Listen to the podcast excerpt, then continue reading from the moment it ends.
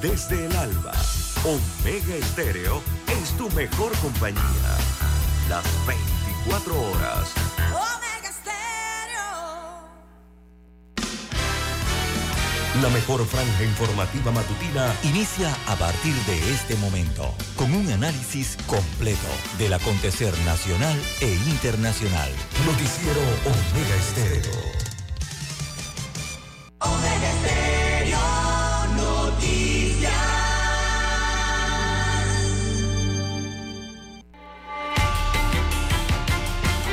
Continuación, los titulares, con los hechos que son noticias hoy.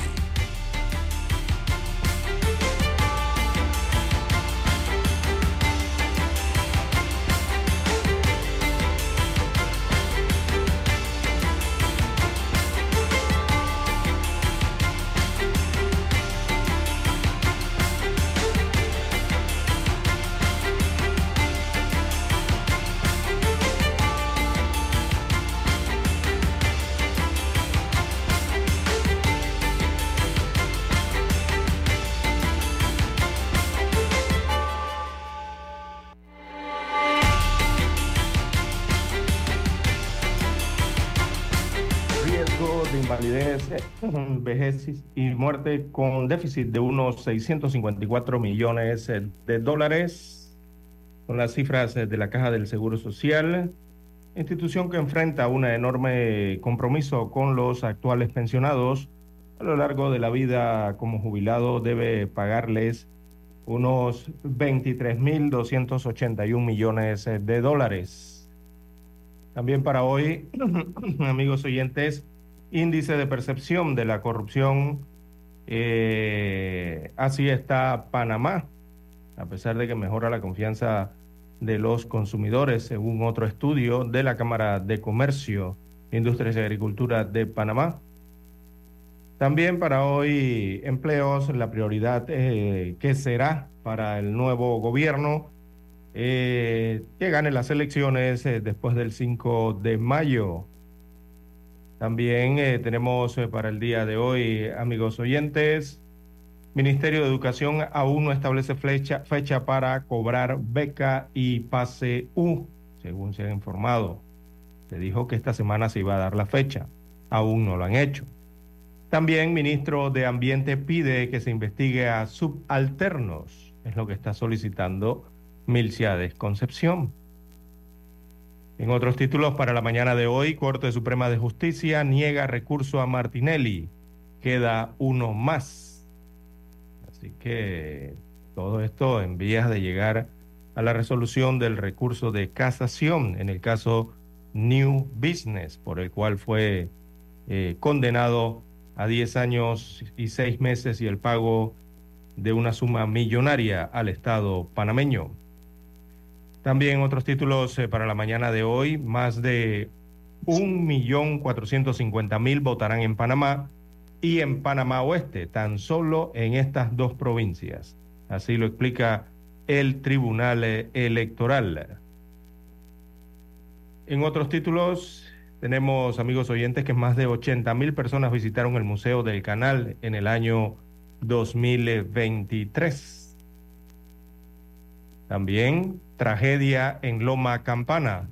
Dos personas eh, mueren eh, en un accidente de tránsito en las que también resultaron tres víctimas eh, con estado grave que se atienden en los hospitales, otras nueve que también presentaron de estado de atención hospitalaria, mientras que unas 26 eh, resultaron heridas para completar 33 que viajaban en este autobús de la ruta Chitré-Panamá, que viajaba en dirección al interior de la República y en una curva cerrada eh, de la Panamericana en Loma Campana, antes de llegar al río Camarón, eh, se salió de la vía y cobró la vida de estas personas.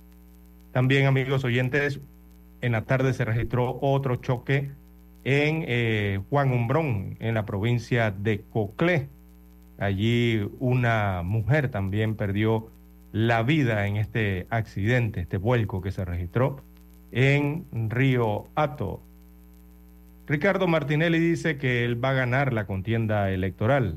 y habla de transferir eh, sus votos a su vicepresidente. También eh, para la mañana de hoy eh, tenemos, amigos oyentes, a nivel internacional, Estados Unidos de América reactiva sanciones eh, contra Venezuela. Eh, las sanciones van directamente al petróleo venezolano, al gas y al oro del país sudamericano en represalia por eh, el mantenimiento de la inhabilitación política de la candidata presidencial María Corina Machado. Recordemos que ella es de candidata opositora al régimen de eh, Maduro. Bien, amigos oyentes, estas y otras informaciones durante las dos horas del noticiero Omega Estéreo. Estos fueron nuestros titulares de hoy. En breve regresamos.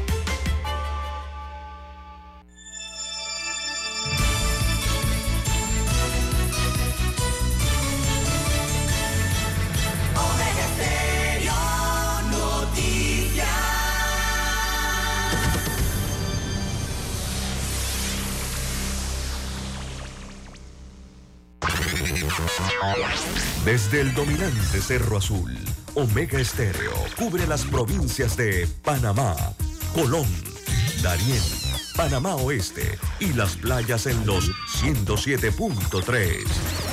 Continúa desde el majestuoso Cerro Canajagua en los 107.5, cubriendo todas las provincias centrales hasta el imponente volcán Barú en los 107.3 para las provincias de Chiriquí, Bocas del Toro y Veraguas. Omega Estéreo para todo Panamá.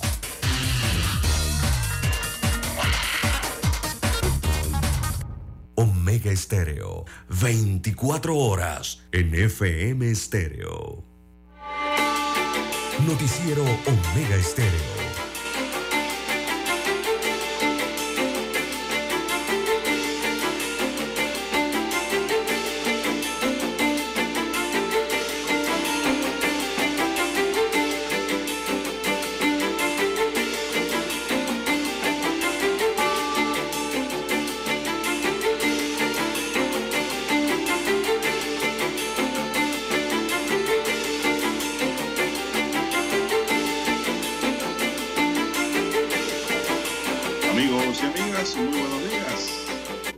Miércoles 31 de enero del año 2024, día del Padre y Maestro de la Juventud de San Juan Bosco.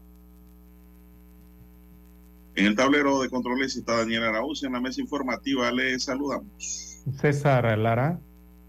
Y Juan de Dios Hernández Sanur para presentarle las noticias, los comentarios y los análisis de lo que pasa en Panamá y el mundo en dos horas de información, iniciando la jornada como todos los días con fe y devoción, agradeciendo a Dios por la oportunidad que nos brinda de poder compartir una nueva mañana, amigos y amigas, a través de Omega Estéreo, cadena nacional, y de esta forma llegar hacia sus hogares, acompañarles en sus vehículos y lugares de trabajo. Pedimos para todos salud, divino tesoro, seguridad y protección, sabiduría y mucha fe en Dios. Mi línea directa de comunicación para mensajes de textos es el WhatsApp el doble seis catorce catorce cuarenta y cinco. César Lara está en redes sociales. César, ¿cuál es la cuenta? Suya.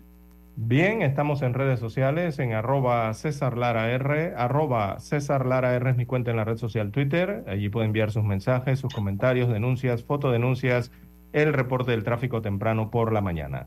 Recuerde esos incidentes o los ya accidentes en la vía, información que le sirva al resto de los conductores. Buenos días, Daniel Araúz, en el control maestro, allí en la técnica.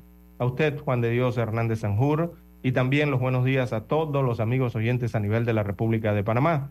Las provincias, las comarcas, el área marítima, bueno, los residentes en todas estas áreas donde llegan las señales de Omega Estéreo que cubren todo el territorio nacional. También los que están en omegaestereo.com, allí la cobertura es a nivel mundial. Buenos días, amigos.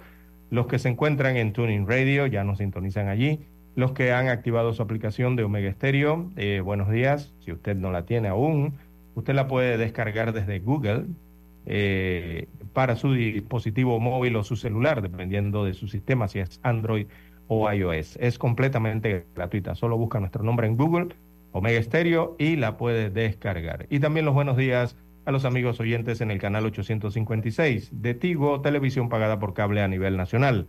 Omega Estéreo llega a su televisor. ¿Cómo amanece para hoy, don Juan de Dios? Bueno, viendo aquí que los recursos de reconsideración presentados por tres empresas que no cumplieron con los requisitos establecidos para obtener una licencia para la fabricación y distribución del cannabis medicinal fueron admitidos por el Ministerio de Salud. La información fue eh, confirmada ayer eh, por la Dirección Nacional de Farmacias y Drogas del MINSA, misma que hace 15 días dio a conocer los nombres de las siete empresas a las que se le otorgaron dichas licencias. Según detalló el MINSA, entre ellas de las empresas a las que se les admitió la reconsideración contra la resolución del 17 de enero están IMC Pty, Apotecari Health y Panamá Medical Industrial Corp, cuales contaban con cinco días hábiles a partir de su notificación de la resolución para hacer este proceso para la verificación de las propuestas presentadas. Las empresas presentaron ante la Comisión Evaluadora de Farmacias y Drogas los documentos e información que estimaron pertinentes presentar entre ellos escritos, objeciones o pronunciamientos sobre sus pretensiones.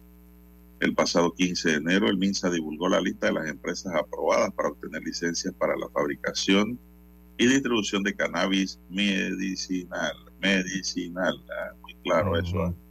Entre las que figuran derivados. Consorcio Panamá Cannabis, Consorcio Green Med, Consorcio Tilray Panamá, Pharma Verde Corn, Med Panamá, Consorcio Edway Pharma y el Consorcio Ecovida. Termina diciendo la información, son las 5.42 minutos. Sí, eso, eso realmente para el, cannabis medicinal eh, debe ser un, un, proceso bien riguroso, ¿no? De evaluación. Recordemos que inicialmente en la homologación eh, se presentaron 20 eh, empresas interesadas en desarrollar estas licencias para lo que es la fabricación ¿no? de los derivados del cannabis medicinal aquí en Panamá. De esas 20, eh, entonces fueron 7, 7 eh, u 8, creo que son 7, eh, las que finalmente recibieron la aprobación ¿no? de la Comisión Evaluadora por parte de las autoridades panameñas. Esas es las que habla entonces, acaba de señalar usted.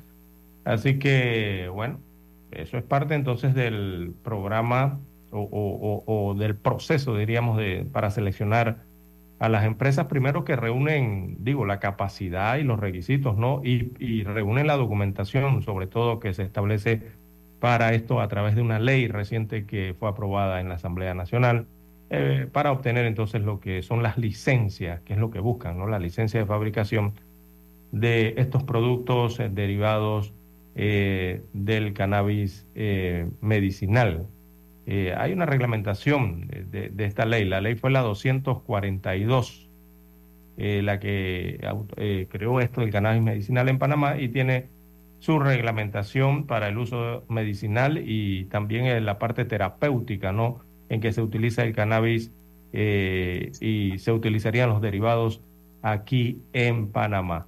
Eh, esto va para la comercialización, don Juan de Dios. Recordemos que están buscando estas licencias evidentemente para la comercialización de esos productos que saldrían de allí, eh, pero eso, eso debe llevar un control bien estricto, primero que nada, y la fiscalización y el control que tiene que ver con lo que son las importaciones eh, y otras trazabilidades que hay que hacer allí. Así que parte de ello, además de las licencias para lo que es la producción, eh, recordemos que cuando se produce aquí se va a permitir la siembra, ¿no? Eh, controlada de eh, el cannabis en el país. Eso ya después lleva a su proceso de, cosecha y de secado y al final de la dispensación, ¿no? Para el desarrollo de la ley. Bien, las 5.45 minutos de la mañana en todo el territorio nacional. Hacemos nuestra primera pausa y retornamos.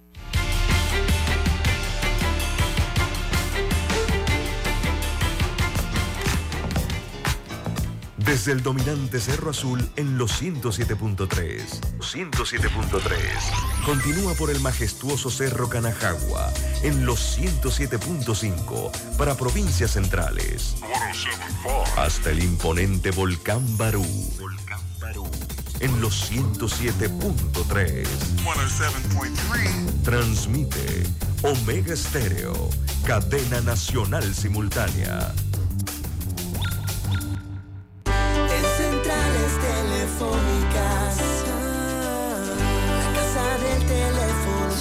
Opción.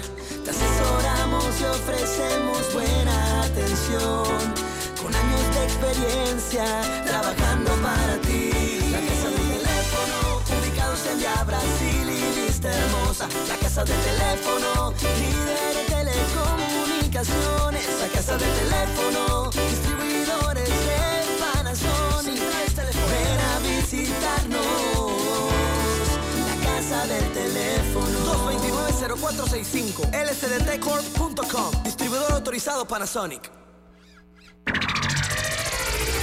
¿Quieres anunciarte en Omega Stereo pero no sabes cómo? Solo llámanos o escríbenos al 6675-0990 y buscaremos la mejor opción para tu marca, producto o empresa. Ya lo sabes 6675-0990. No esperes más. Noticiero Omega Estéreo.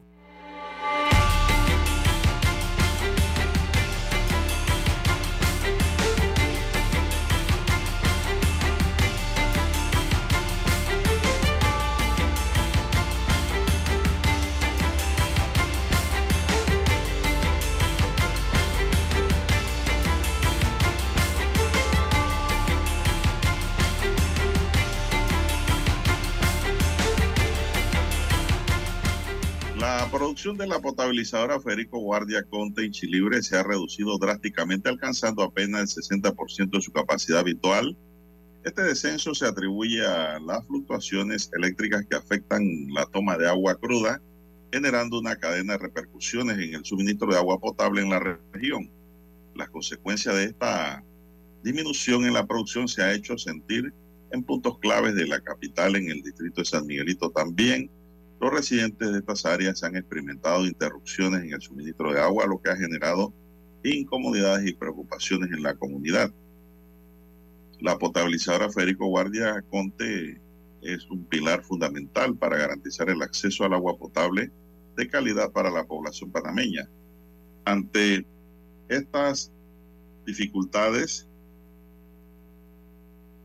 es imperativo que se implementen soluciones técnicas y estrategias para estabilizar esa producción y asegurar un suministro constante y confiable de agua potable para todos los panameños. Sin embargo, pues se ha bajado una producción que ha ido cayendo hasta un 60%. Si usted vive en San Miguelito, en áreas donde hay agua constantemente, usted puede notar que la presión de agua ahora es débil no es esa presión de agua fuerte y constante que había antes. Ahora la presión, el agua llega pero débil. Y en lugares donde llegaba débil ahora no llega. Ese es el otro problema que tiene. Y la factura le llega a la gente igual. Le cobran igual. Son las 6, 5.49 minutos, 5.49 minutos, señoras y señores. ¿Qué más hay, Lara, para hoy? Bien, las 5.49 minutos eh, de la mañana, eh, don Juan de Dios, eh, lastimosamente siguen las muertes en las carreteras, la, se tiñe de sangre las carreteras por los accidentes de tránsito y tenemos entonces el reporte de las últimas 24 horas. El resultado es cuatro víctimas fatales, cuatro muertes, o sea, cuatro fallecimientos en accidentes de tránsito en las últimas 24 horas. esto se han registrado, eh, tenemos en Darién, en La Loma, la eh, Chunana, se llama esta loma, o sector en la provincia del Darién. Allí se ha producido una víctima por accidente de tránsito en las últimas 24 horas. También eh, hacia la provincia de Coclé, en el distrito de Antón, corregimiento de Río Hato, en la vía que conduce a la playa de Juan Hombrón. Se produjo un choque eh, donde un automóvil eh, choca entonces contra unos árboles al salirse de la vía y eh, este accidente entonces deja como resultado una mujer fallecida en el lugar, en este accidente en Juan Hombrón. Una joven falleció entonces producto de este accidente en Antón y eh, un vuelco en el distrito de Capira, en Loma Campana. Allí un autobús, recordemos, eh, salió de la carretera, eh, se volcó ya en la curva cerrada antes de llegar al puente al río Camarón. Ya esto es bajando Campana, es la última curva, ¿no? Antes de llegar a, a la parte más plana, donde se encuentra un puente allí, bueno, ese es el río Camarón.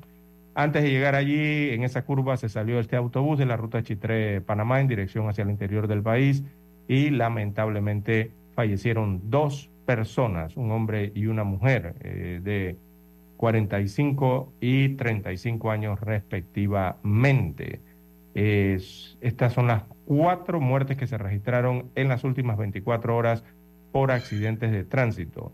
Estas cuatro muertes entonces elevan a 38 víctimas fatales en lo que va de los 30 días de reporte del tránsito en el país. O sea, durante el mes de enero hasta la fecha o hasta el día de ayer han muerto 38 personas en 30 días, ¿verdad? Eh, que han transcurrido. Así que don Juan de Dios se mantiene por encima entonces la cantidad de fatalidades eh, por accidentes de tránsito respecto a los días transcurridos del el año 2024. Este, la tragedia de Loma Campana eh, fue la que mayor llamó la atención, ¿no? El día de ayer, ocurrida eso después de las horas del mediodía, aproximadamente a la una de la tarde, en donde 33 eh, personas, eh, bueno, serían 35 en total, 35 personas sufrieron este accidente. Dos de ellas fallecieron, don Juan de Dios, un hombre de 45 años de edad y una mujer de 35 años de edad. Son los dos, eh, las dos víctimas. El hombre eh, respondía al nombre de Eliezer Hidalgo Pérez y la mujer eh, aún no ha sido identificada. Ellas fallecieron tras volcarse este autobús en la ruta Chitré, de la ruta Chitré Panamá en el tramo vial de Loma Campana. Esto queda en el distrito de Capira, en la provincia de Panamá Oeste. Una de la tarde fue la hora en que se registró ese accidente de tránsito eh, y cuyas causas están siendo todavía investigadas. Eh, también dejó a otras 30, eh, fueron 33 en total personas lesionadas, algunas de gravedad. Las de gravedad son tres personas las que están siendo atendidas en los hospitales, sobre todo del Nicolás Solano en Chorrera, por la gravedad de sus heridas y otras nueve también tuvieron que ser ingresadas eh, a hospitalización, producto del el accidente de este autobús. El conductor del autobús narró eh, que bajando Loma Campana perdió el control del volante del autobús. Eso es lo que ha declarado el conductor de este transporte eh, público, que perdió el control del volante del autobús ahí en la última curva. Así que son las generales eh, que se tienen hasta el momento, don Juan de Dios, producto de este accidente eh, de eh, autobús allí en el distrito de Capira. Este autobús había partido de la terminal o de la gran terminal de transporte de Albrook, ¿no? Y tenía como destino Chitré en la provincia de Herrera. los cuerpos de las, las víctimas fatales bueno, eh, tuvieron que ser extraídos, don Juan de Dios, eh, debajo del autobús, eh, que ellos quedaron lastimosamente aplastados, ¿no?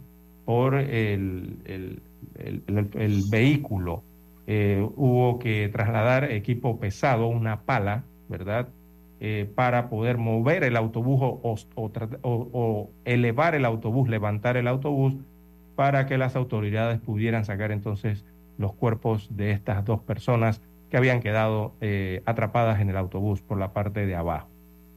Así que, bueno, el Ministerio Público sigue las investigaciones eh, de este accidente de tránsito ocurrido en el distrito de Capira, don Juan de Dios.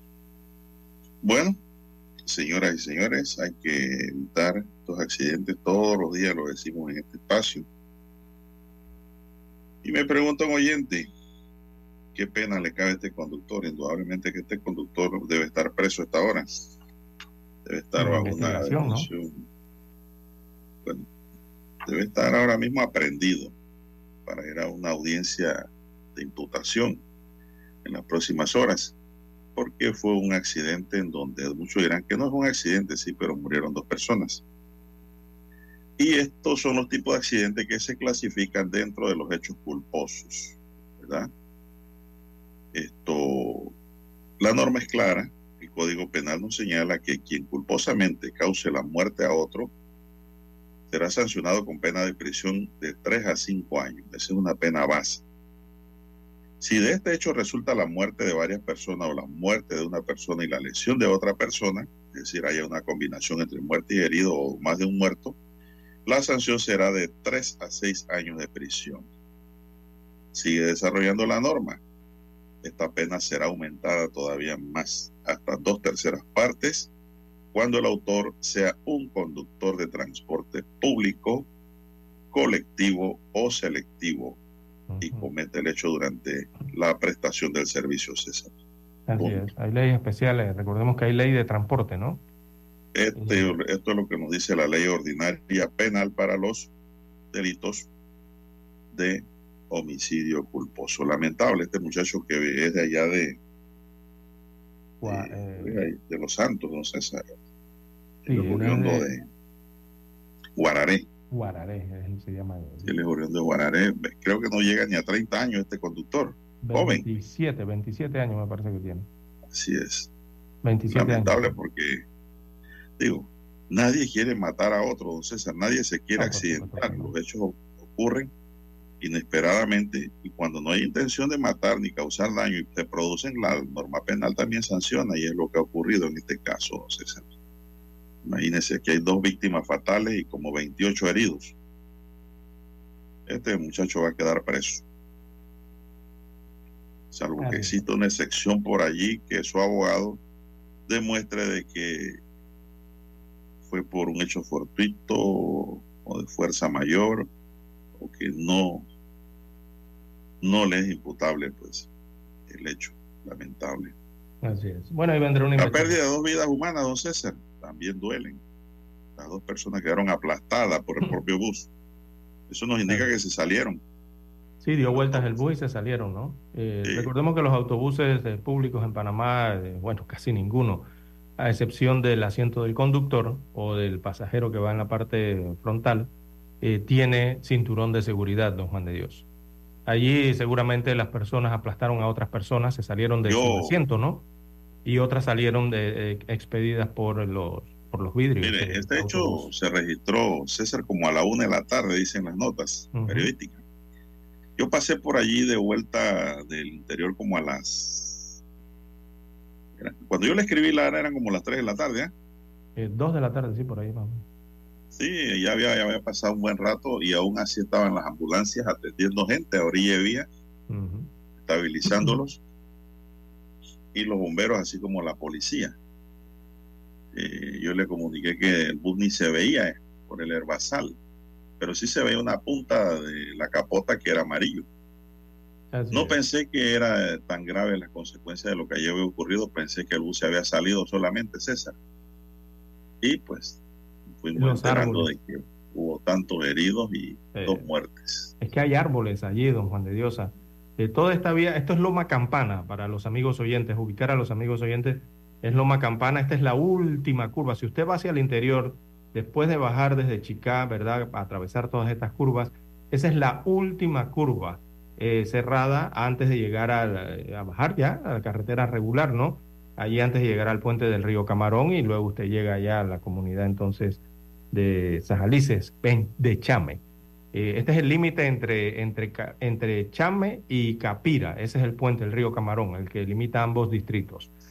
Eh, allí se dio, se salió de esa última curva, don Juan de Dios, y fue a parar allá de, una, de una hondonada, ¿no? Diría yo. Eh, pero en esas hondonadas a lo largo de todo ese trayecto, don Juan de Dios, recordemos que eso es una montaña allí. está alrededor, es rodeada de árboles, eh, y el problema es que cuando usted sale de allí, lo que lo va a recibir o es un peñasco, eh, un, precipicio o un árbol. Eso, eh, las tres situaciones que lo van a recibir usted el golpe, ¿no? Será con alguna de esas tres situaciones, una roca, un árbol o, va a caer a un precipicio. entonces es difícil allí, ¿no? Vamos a hacer un alto aquí para escuchar nuestro himno nacional.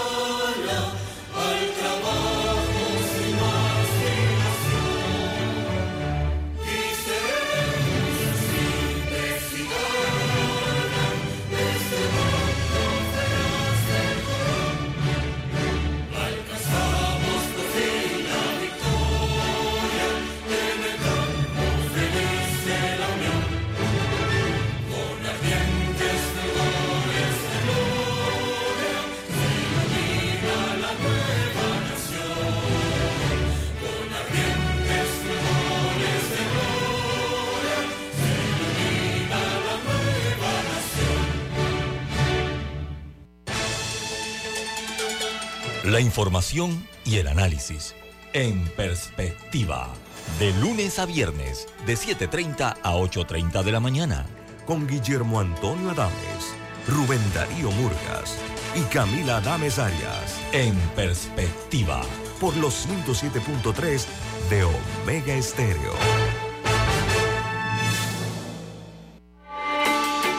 Noticiero Omega Estéreo.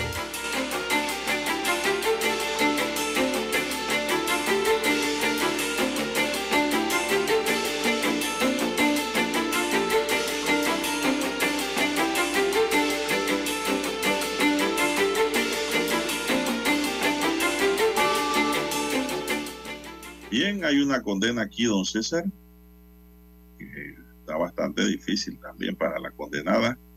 Se trata de la señora Yamilka Camarena, quien era exdirectora de entrega de la Lotería Nacional de Beneficencia.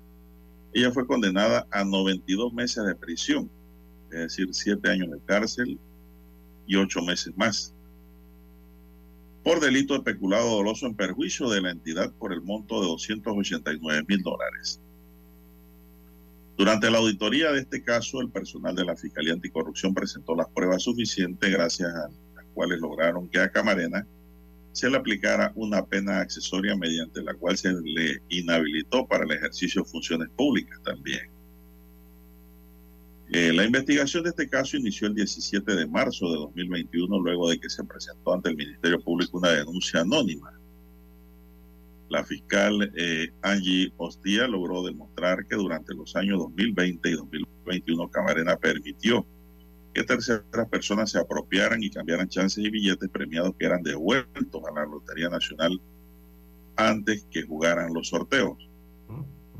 Adicionalmente, mediante audiencia intermedia relacionada con esta misma causa, fueron acusadas otras cuatro personas, dos de las cuales son exfuncionarias de la lotería, la directora provincial y directora de operaciones, dando como resultado el auto de apertura juicio en su contra de estas personas, el cual fue agendado para el próximo 24 de diciembre. Eh, para este proceso penal se admitió a favor del Ministerio Público 99 pruebas, entre ellas testimoniales, documentales, materiales y periciales, don César.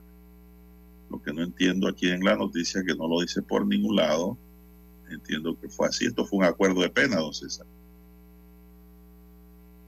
Por siete años y ocho meses de prisión. Porque aquí más abajo la noticia dice que falta eh, otra audiencia que es el 24 de octubre, y si es de la misma carpetilla, nos indica de que hubo una ruptura o no una ruptura, hubo un acuerdo de pena porque disminuyó la carga del proceso al tener solo que enjuiciar ahora a dos funcionarios más. Y tiene que haber muchos más, don César. Lo que pasa es que aquí están calladitos, nadie habla, nadie dice nada, porque eh, eso, no, eso no lo pueden hacer ni dos ni tres personas, esto lo hacen mucha gente para poder lograr la ejecución de este tipo de delitos. ¿Quiénes cambiaban? Es la pregunta. ¿Quiénes recibían esos billetes? ¿Quiénes eh, se presentaban a cambiarlo? Todos esos son delincuentes, todos. Y a lo mejor la justicia no los alcanza, porque no hay pruebas. Pero por lo menos sienta aquí un precedente de que hay personas condenadas por eh, facilitar el tipo de delito, César, como jefes y como responsables de un cargo determinado de mucha sensibilidad como ese. Es un cargo sensible, don César, ¿eh? que tenía esta señora, que era la jefa de recepción de billetes de la lotería, era la exdirectora de entrega.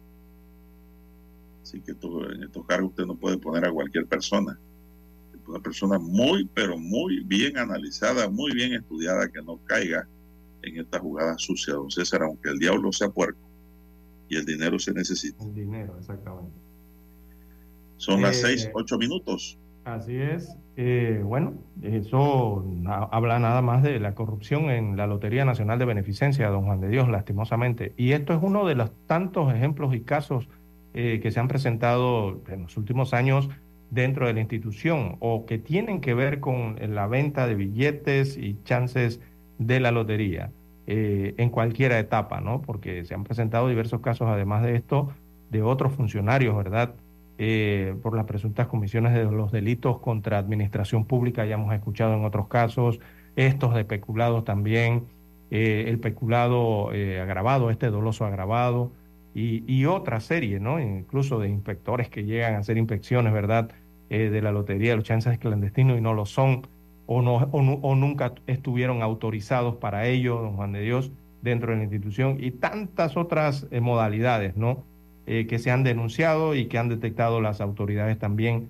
¿Qué tiene que ver con esto de la Lotería Nacional de Beneficencia? Y lastimosamente, don Juan de Dios, Siempre que se desarrollan las investigaciones del Ministerio Público, eh, escuchamos de no de uno ni de dos, sino de una buena cantidad de funcionarios eh, activos y otros exfuncionarios que son los que están en estas situaciones, don Juan de Dios. Entonces, entonces hay que pelarle el ojo a la corrupción allí dentro. Pregunta oyente, ¿de qué partidos políticos son? Bueno, presumiblemente son Molirena, don César. Exactamente, está actualmente. Eran cargos de mando y, jurisdicción dentro de la lotería. Eran cargos altos, llamados Molirenas. Eso también hay que decirlo, eso es parte de la noticia, ¿no? Eh, son las 6, 10 minutos. 6, 10 minutos de la mañana en todo el territorio nacional. Bien. lo que mantenemos, don César, esta mañana. Bueno, en más informaciones para la mañana de hoy. también tenemos, don Juan de Dios, bueno, se han dado en el ámbito judicial una serie de situaciones, ¿no? bien, tenemos, bueno, el caso del expresidente Ricardo Martinelli Berrocal. Ah, sí, un caso sonado. Eh, ha estado sonando en las redes durante la madrugada, ayer después de la decisión y luego de unas declaraciones también en horas eh, de la madrugada.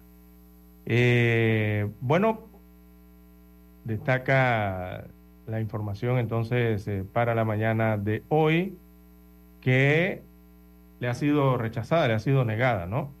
Eh, la, eh, aquí se me borró. advertencia de inconstitucionalidad. La advertencia de inconstitucionalidad es la que ha sido eh, rechazada. Eh, no se admitió entonces la advertencia de inconstitucionalidad de Ricardo Martinelli Berrocal. Fue anunciado el día de ayer cuando la, la Corte entonces decidió no admitir eh, esta advertencia de inconstitucionalidad. Eh, esta advertencia fue presentada por el abogado Carlos Carrillo, que es abogado de Martinelli. Esta advertencia iba en contra eh, del artículo 2439 del Código Judicial. Ese era el artículo entonces que estaba sobre el cual se estaba haciendo la advertencia sobre los requisitos para admitir la, los recursos de casación. Ese es el artículo del Código Judicial que habla eh, sobre ello.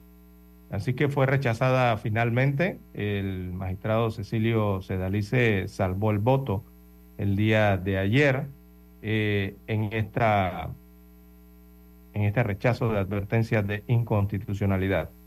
Vamos aquí si podemos abrir eh, rápidamente los datos específicos eh, de la información.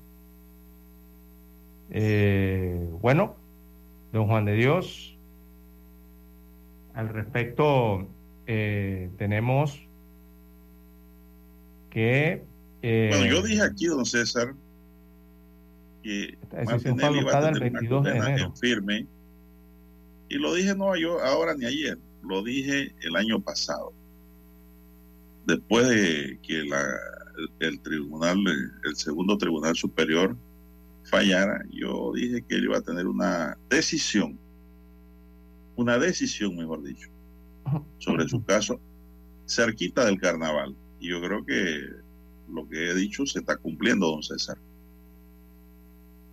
Eh, en cuanto a lo que decida, eh, lo que decida la Sala Penal de la Corte Suprema de Justicia sobre el recurso de casación presentado por su defensa. Que puede ser por dos vías, don César. Se admite y se resuelve en el fondo o la forma, no sé cuáles son las causales presentadas, o se inadmite, se rechaza. Ya allí no se termina la película. Esto, Sedalice se defendió, don César, porque se había dicho de que había trancado Edicto 96, aquí está. Ya. Sedalice dice que él estaba dentro del término de los cinco días para dar su opinión y salvó su voto, tal como lo había predicho este servidor. Que Sedalice iba a tirar una, un salvamento de votos, es decir, no estaba de acuerdo. Por X o Y motivo, no sé, hay que leer el salvamento de votos.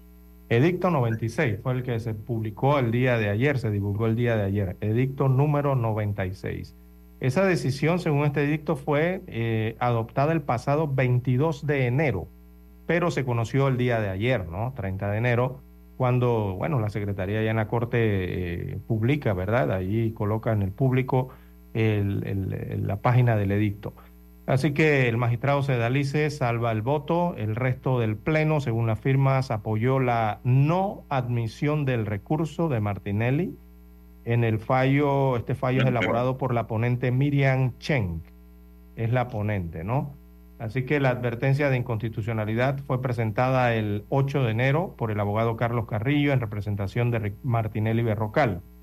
Eh, en concreto, la advertencia dirigida contra el último párrafo del artículo 2439 del Código Judicial, este es sobre los requisitos ¿no? de la administración, eh, perdón, de la admisión de los recursos de casación. Repítame el, número, César. El número, si tiene el Código Judicial allí, es el 2439. 2439. lo voy a buscar en mi memoria.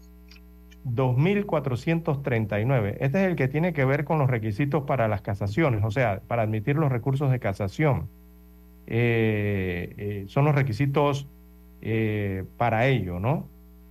Así que Martinelli habló el día de ayer al respecto también de esta situación y dijo que no tenía idea de que la Corte eh, le había rechazado su advertencia en el momento en que fue entrevistado en horas de la mañana, cerca al mediodía, ¿no? Él todavía no conocía de, de, la publicación del el edicto. Eh, dijo, bueno, a mí me lo niegan todo, según remarcó el ex vicepresidente y actual candidato presidencial. Con él estaba José Raúl Molino en esta entrevista, que es el candidato a vicepresidente de la República de Realizando Metas y Alianzas. Eh, y si Martinelli es inhabilitado, Mulino quedaría entonces como candidato presidencial del partido RM. Bueno, ahí tenemos que hacer la pausa, don Juan de Dios, para cumplir con los anuncios comerciales y ampliamos sobre este tema. Ahora sí que ya tenemos el edicto número 96. Escuchar Omega Stereo es más fácil que nunca. Solo busca la aplicación de Omega Stereo en Play Store o App Store y descárgala gratis. No te pierdas los mejores programas y tu música favorita. Descarga la app de Omega Stereo y disfruta las 24 horas donde estés. Noticiero Omega Estéreo. Desde los estudios de Omega Estéreo, establecemos contacto vía satélite con la voz de América. Desde Washington, presentamos el reportaje internacional.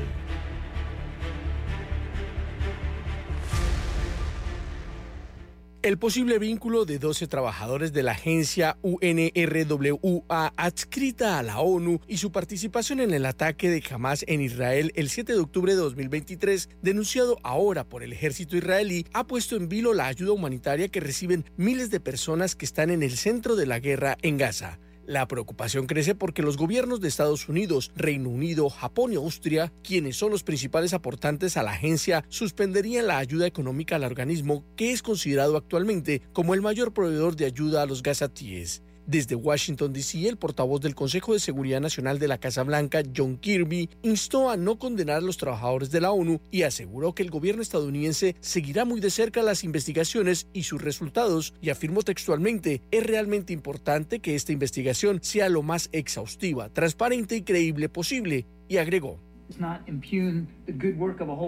No impugnemos el buen trabajo de toda una agencia debido a las malas acciones de un pequeño número de personas. No estoy descartando la gravedad de las acusaciones contra esos empleados y si se encontraran más. Esperemos que la investigación nos dé más información. Las acusaciones contra el personal de la Agencia de Obras Públicas y Socorro de las Naciones Unidas para los Refugiados de la Palestina en el cercano Oriente, UNRWA, y las represalias tomadas por las naciones benefactoras han puesto en peligro la ayuda para más de dos millones de personas que permanecen en la zona de conflicto, y el secretario general de la Organización de las Naciones Unidas, Antonio Guterres, dijo que cualquier empleado de la ONU involucrado en actos de terrorismo deberá rendir cuentas, pero pidió que no se suspenda la ayuda humanitaria. Por su parte, la UNRWA consignó en su cuenta de la plataforma social X un mensaje diciendo simplemente no hay suficiente comida, haciendo relación a la necesidad de mantener la ayuda económica a esta organización, ya que de no restablecerse los fondos necesarios para su operación, miles de personas podrían verse perjudicadas en las próximas semanas. La UNRWA tiene unos 13.000 trabajadores en Palestina y es considerado el mayor proveedor de ayuda humanitaria en Gaza. Hasta el momento se sabe que nueve de los empleados acusados ya fueron despedidos. Entre ellos se cuentan algunos maestros y un trabajador social, mientras que otras dos personas habrían muerto en los enfrentamientos. El grupo de sindicados lo completaría una persona que aún no ha sido identificada. Héctor Contreras, Voz de América, Washington. Escucharon vía satélite desde Washington el reportaje internacional. Desde el dominante Cerro Azul, Omega Estéreo cubre las provincias de Panamá, Colón, Darién, Panamá Oeste y las playas en los 107.3.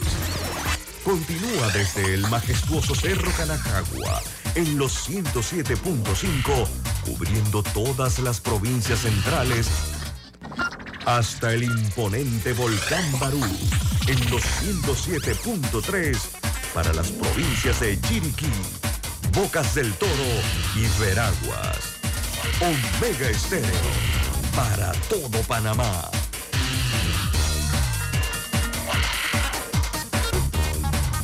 Omega Estéreo, cadena nacional.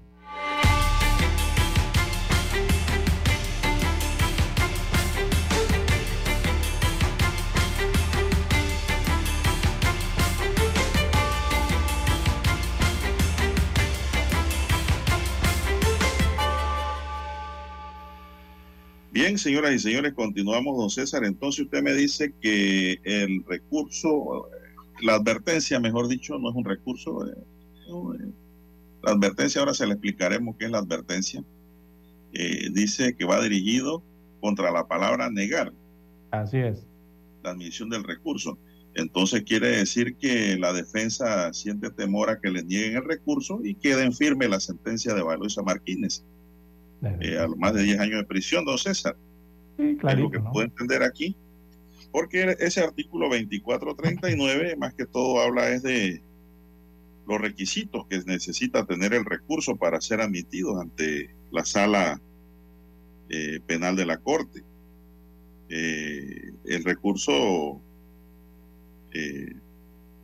concedido debe tener los siguientes requisitos se ha concedido, dice, mediante la concurrencia de los siguientes requisitos. Eso sí se lo voy a leer aquí en la norma que la tengo a mano. Si la resolución objeto del recurso es de aquellas contra las cuales lo concede la ley. Es decir, eh, hay que ver si el tipo de recurso está enmarcado dentro de la ley. Si el recurso ha sido interpuesto en tiempo, es decir, si ha sido presentado dentro del término oportuno, ¿no? Y no le ha precluido, no se le ha no se le ha pasado el momento preciso para presentarlo. Ese es otro requisito. Si el escrito por medio del cual fue interpuesto reúne los siguientes requisitos, ya esto es la estructura misma del documento eh, que los abogados hacemos eh, en vías de que, pues, por esta vía extraordinaria eh, se pueda cambiar una decisión. Eh, la historia concisa del caso, digo, esto es cajonero. La historia concisa del caso. Es que esto se suma, ¿no? A, a, la cadena de acciones judiciales. causales, entonces ya aquí sí hay que meter mente en este requisito. Se determine la causal o causales eh, del recurso, o sea, ¿por qué? ¿Por qué se debe casar? Es decir, ¿por qué se debe eh, admitir y se debe fallar a favor del que presenta el recurso? Se especifiquen los motivos, las disposiciones legales infringidas por eh, la sentencia y el concepto en que no lo ha sido. Si la causal expresada es de las señaladas por la ley también, ¿ah? eso tiene que estar allí. Entonces viene la parte que nos interesa más de, esta advertencia. Cuando que dice que cuando no concurrieran, escucha esta parte, Lara, cuando no concurrieran los requisitos de que se deja hecha mención, la Corte se limitará simplemente a negar la admisión del recurso. Simplemente a negar la admisión del recurso. Entonces quiere decir que la defensa teme que la Corte le diga, usted se equivocó en este recurso, usted se equivocó en este punto. Esto no es así, no lo puso o no lo explicó. No se entiende, es inteligible. Entonces creo que por allí está la, preocupación de la defensa en que les nieguen la admisión del recurso, ni siquiera el debate de fondo, don César. La admisión. Eso es muy importante. Esto es parte entonces de los recursos, eh, o sea, se suma una cadena de acciones judiciales que Martinelli y su defensa han presentado ya en distintas instancias, no, no solamente en la Corte, sino en distintas instancias, Y esto evidentemente a fin de impedir que se ejecute la condena de 128 meses de prisión. 128 meses de prisión son 10 años y 6 meses de cárcel, don Juan de Dios. Y también el pago de la multa de 19.2 millones de dólares, esto por blanquear fondos públicos para adquirir las acciones de Editora Panamá América SA, EPASA, como se conoce, la editora de los periódicos Crítica, eh, Día a Día y Panamá América. Esto en diciembre del 2010, ¿no? Eh, este es el denominado caso New Business, es la compra de estos periódicos. Esta condena fue dictada en julio pasado por el juez o la jueza Martínez, Valoisa Martínez, y después fue ratificada por el Tribunal Superior de Liquidaciones de Causas Penales. Ahí están las dos primeras vías, ¿no? Eh, la condena incluye también la entrega del 60% de las acciones de PASA, que tiene como beneficiario a Ricardo Martinelli Berrocal. Eso lo, lo incluye la condena. Recordemos que el 40% restante de las acciones de PASA ya están en poder del Estado. Falta el otro 60%. Hasta ahora eh, todos estos recursos eh, han sido negados, don Juan de Dios, y, o inadmitidos ¿no? Eh, por las instancias respectivas. Así que queda finalmente el recurso de casación eh, presentado por Martinelli eh, y la magistrada Ariadne García es la que debe decidir si admite o no el recurso. Pero eso no tenían decisión porque precisamente estaba este otra, esta otra situación, ¿verdad? Con la eh, la advertencia de inconstitucionalidad, que no daba paso a, precisamente ese, a los siguientes pasos que siguen, ¿no? Así que, bueno, parece tener vía libre, aunque queda uno más, ¿no? Eh, eh, en este caso del, del expresidente Ricardo Martinelli. queda pendiente entonces que la sala penal defina si acepta o no el recurso de casación interpuesto por el expresidente. De no admitirlo, entonces la sentencia en contra de Martinelli por el caso New Business quedará en firme, que es lo que se establece entonces para eh, el otro tema que tiene que ver eh, ya con el ámbito electoral, don Juan de Dios. Recordemos que el expresidente también es candidato presidencial por partido político en las próximas elecciones generales. Y hay normas constitucionales que hablan de esas situaciones. Precisamente cuando los casos son en firme, o las condenas quedan en firme, ¿no? Por cierta cantidad Pero, de años. César, eh, hay que aclarar algo también. La Corte no va a decir, bueno, se niega. Hay que ver, ¿no? Porque la Corte Suprema de Justicia en la sala penal, sin embargo, antes de pronunciarse sobre la admisibilidad del recurso de modo definitivo, puntualizará mediante una resolución que se llama proveído los defectos de forma que lo hacen inadmisible. Y mucha atención, ordenará en consecuencia que permanezca en secretaría el escrito por el término de cinco días, con el fin de que el interesado pueda hacer las correcciones del caso. Después de hechas esas correcciones, entonces ellos se van a pronunciar si es admisible o no el recurso. Eso está allí en la norma y se tiene que cumplir, don César. Y muchos se preguntarán qué es la advertencia de inconstitucionalidad, don César. Uh -huh. Es un mecanismo dirigido, dígame. En buen panameño nos lo dice después. Es un mecanismo dirigido a garantizar la supremacía de la Constitución, preservar su integridad y el respeto al orden jurídico constitucional que permita a las partes en un proceso cuestionar la constitucionalidad de una disposición legal o reglamentaria que se estima contraria a la Constitución, don César.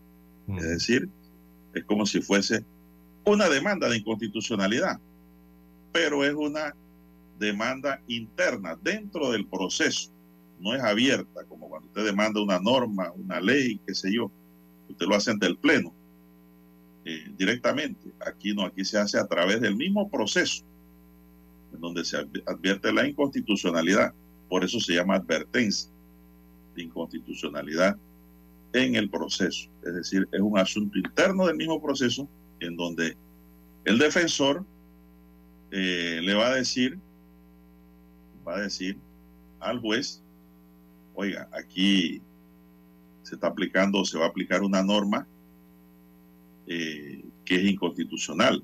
Y estas advertencias tienen un requisito, don César, fundamental, que usted tiene que advertir antes de que la norma le sea aplicada. Por eso es que la advertencia caminó porque este artículo eh, 2439 todavía no se le ha aplicado a Martinelli. Pero al declarar que no hay inconstitucionalidad en la norma, ahora sí se le puede aplicar. Así 6.30 minutos. 6.30 minutos, que dijo Martinelli. Bueno, más adelante estaremos con otras notas respecto a este mismo tema. Bien, escuchemos el periódico, don Juan de Dios. Omega Estéreo, cadena nacional. La información y el análisis en perspectiva. De lunes a viernes, de 7.30 a 8.30 de la mañana. Con Guillermo Antonio Adames, Rubén Darío Murgas y Camila Adames Arias. En perspectiva. Por los 107.3 de Omega Estéreo.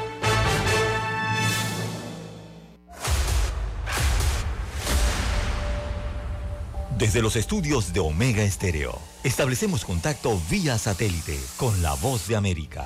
Desde Washington, presentamos el reportaje internacional.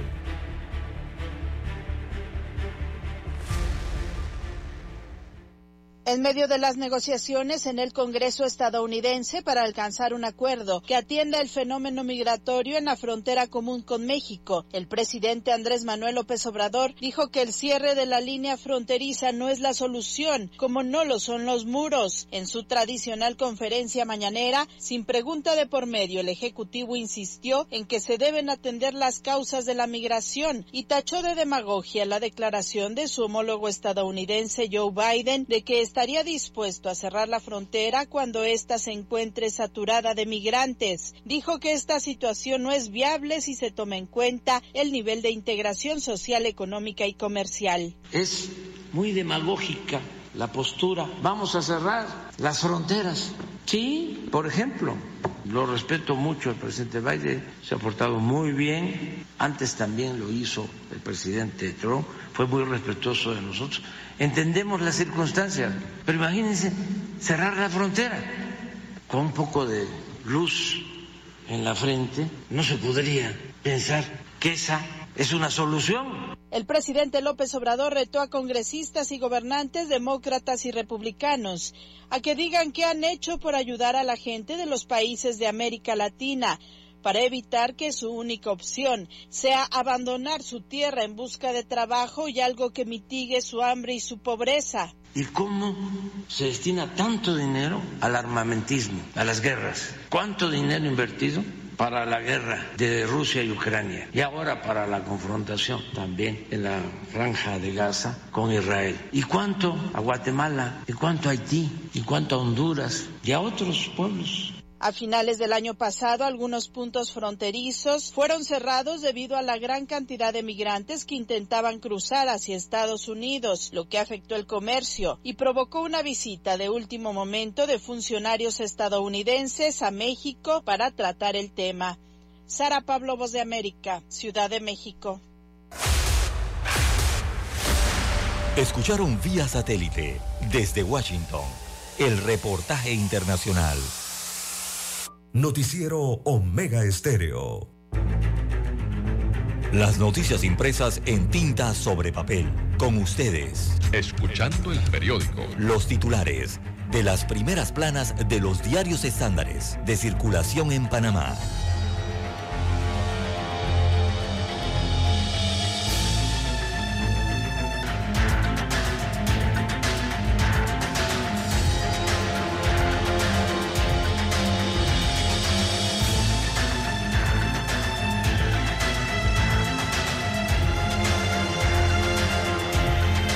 Bien, amigos oyentes, el diario La Prensa titula para hoy Riesgo de invalidez, vejez y muerte con déficit de unos 654 millones de dólares. Así que la Caja del Seguro Social enfrenta un enorme compromiso con los actuales eh, pensionados. Eh, a lo largo de su vida como jubilados eh, debe pagarle entonces 23.281 eh, millones de dólares. Destacan las estadísticas que presenta la infografía de la deuda futura de los actuales jubilados. Hace una proyección, ¿no? Y la verdad es que se eleva Eh, bueno, la Caja del Seguro Social reportó un déficit incontrolable de, de eh, incontrolable, perdón, de 654.5 millones de dólares en el subsistema exclusivamente de beneficio definido de pensiones al cierre del año 2022. Oiga, ¿y qué pasó con el año 23? No tienen las estadísticas. Este déficit eh, se agrava con la entrega tardía de informes eh, financieros, la falta de propuestas para garantizar eh, fuentes de financiamiento a futuro y la precaria situación de los fondos legales o reservas para tapar el faltante a medida que pasan los años. Eso se llama colchón financiero. Bien, en otros títulos del diario La Prensa para la mañana de hoy, índice de percepción de la corrupción. Así está Panamá. Es una medición. Así que con 35 puntos, Panamá figura en la posición número 11 de los países con peor percepción corrupta de la región. Esto según el índice de percepción de los niveles de la corrupción 2023 de Transparencia Internacional. Eh, en, al respecto, el capítulo panameño de Transparencia Internacional ve con preocupación la baja puntuación del país en este tema. Olga de Ovaldía, directora ejecutiva de la Fundación para el Desarrollo de la Libertad Ciudadana, afirmó que el problema de la corrupción será clave en las próximas elecciones para asegurar la calidad de la democracia. En otros títulos eh, de la prensa, Corte niega recurso a Ricardo Martinelli Berrocal, queda uno más. Así que la Corte Suprema de Justicia de la República de Panamá no admitió la advertencia de inconstitucionalidad interpuesta por el expresidente Ricardo Martinelli Berrocal contra un artículo del Código Judicial por considerar, eh, eh, porque consideró que la norma cuestionada no incide en la, en la definición eh, definitiva del proceso. Así está escrito, redactado. En la definición definitiva del proceso. Así que el fallo, bajo la ponencia de la magistrada Miriam Cheng, eh, señala que el artículo demandado por los abogados del expresidente no es inconstitucional.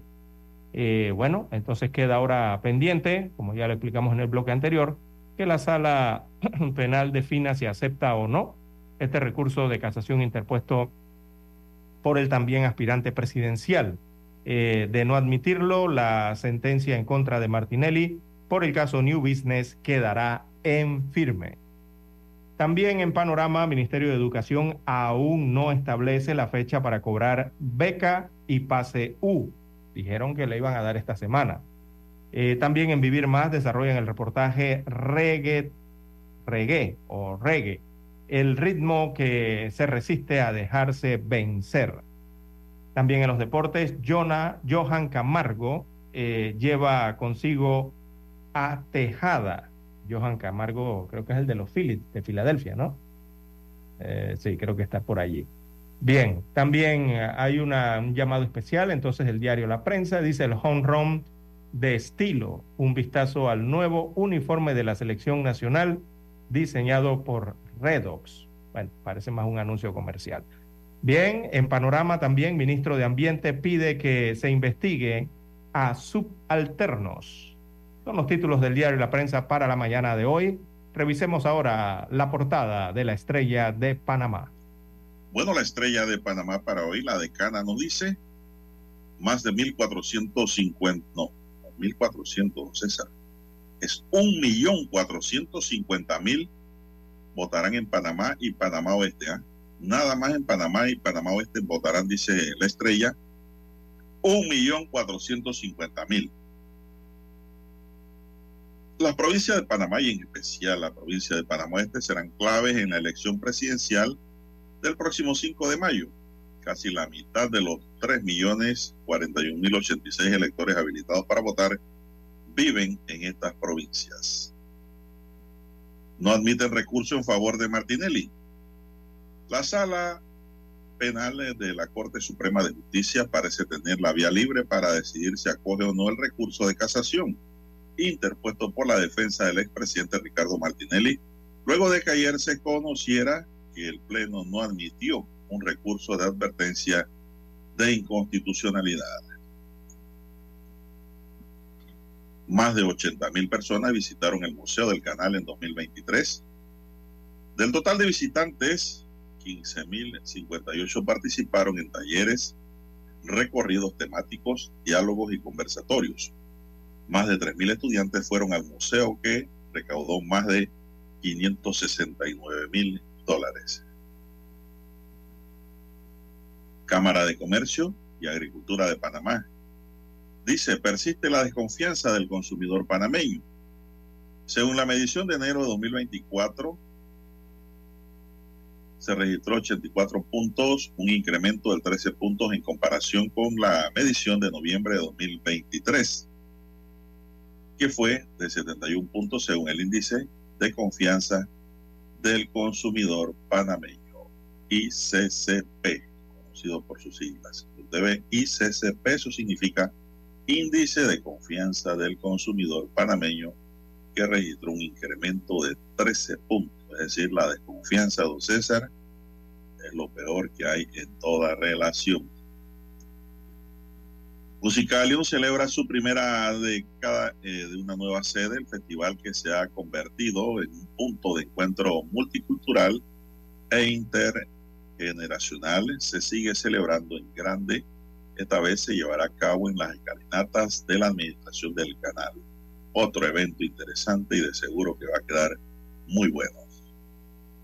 En memoria de las víctimas del holocausto, Janet Delkenbaum, hija del sobreviviente del holocausto, enciende una vela, la fotografía que nos da el diario La Estrella, en memoria de las víctimas quienes fueron sometidos a terribles actos de crueldad física y moral. La, la ceremonia inició con un minuto de silencio en honor a los 6 millones de judíos e innumerables minorías asesinadas en campos de concentración y exterminio nazi.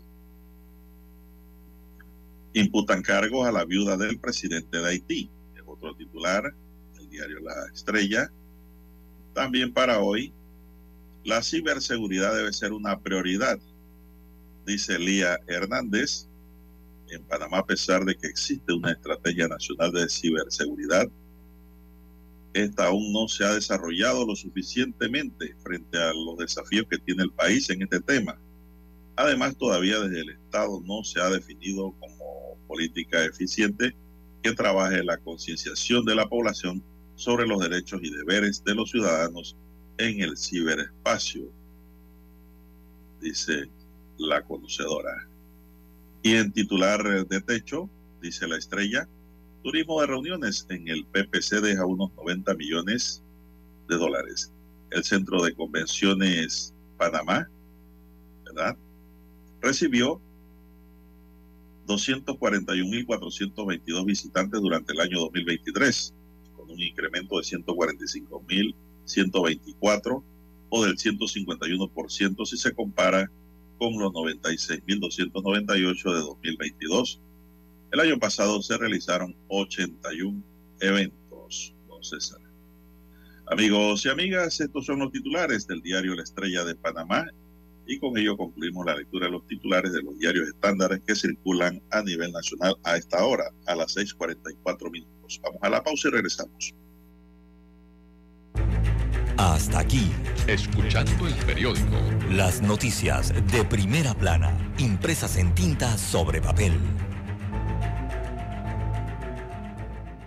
Noticiero Omega Estéreo. Desde los estudios de Omega Estéreo, establecemos contacto vía satélite con la voz de América. Desde Washington, presentamos el reportaje internacional.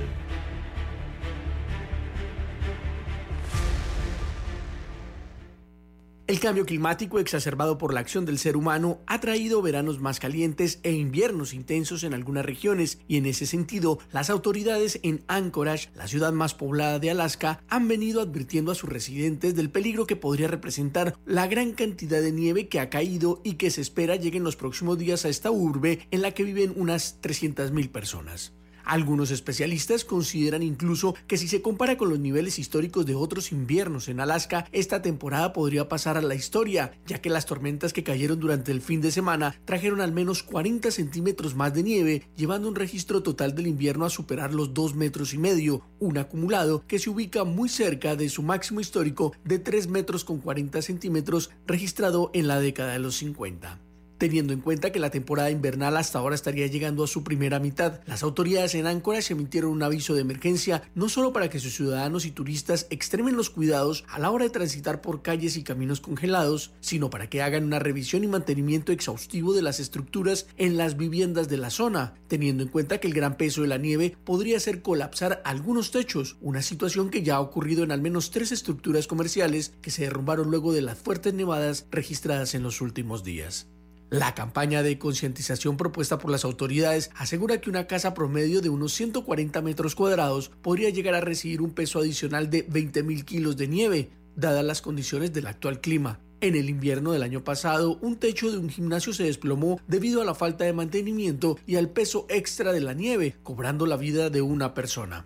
Sin embargo, y como detalla Damon Field, un habitante de Anchorage, la nieve no resulta un impedimento para cumplir con sus obligaciones y en conversación con la agencia de noticias de Associated Press aseguró textualmente, este invierno es definitivamente duro, pero nosotros, los habitantes de Alaska, definitivamente somos diferentes. Para luego acotar, podemos soportar 100 pulgadas de nieve y aún así llegar a tiempo al trabajo. Las fuertes nevadas no son la única preocupación de las autoridades en Alaska. Las bajas temperaturas podrían estar por debajo de los 20 grados centígrados en la noche en los próximos días, según el reporte del Servicio Meteorológico Nacional de los Estados Unidos. Un pronóstico que ha hecho que se activen los diferentes programas de contingencia preparados por las entidades gubernamentales para atender este tipo de situaciones.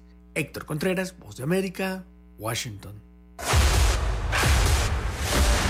Escucharon vía satélite desde Washington el reportaje internacional. Noticiero Omega Estéreo. Es momento de adentrarnos al mar de la información. Este es el resultado de nuestra navegación por las noticias internacionales más importantes en este momento.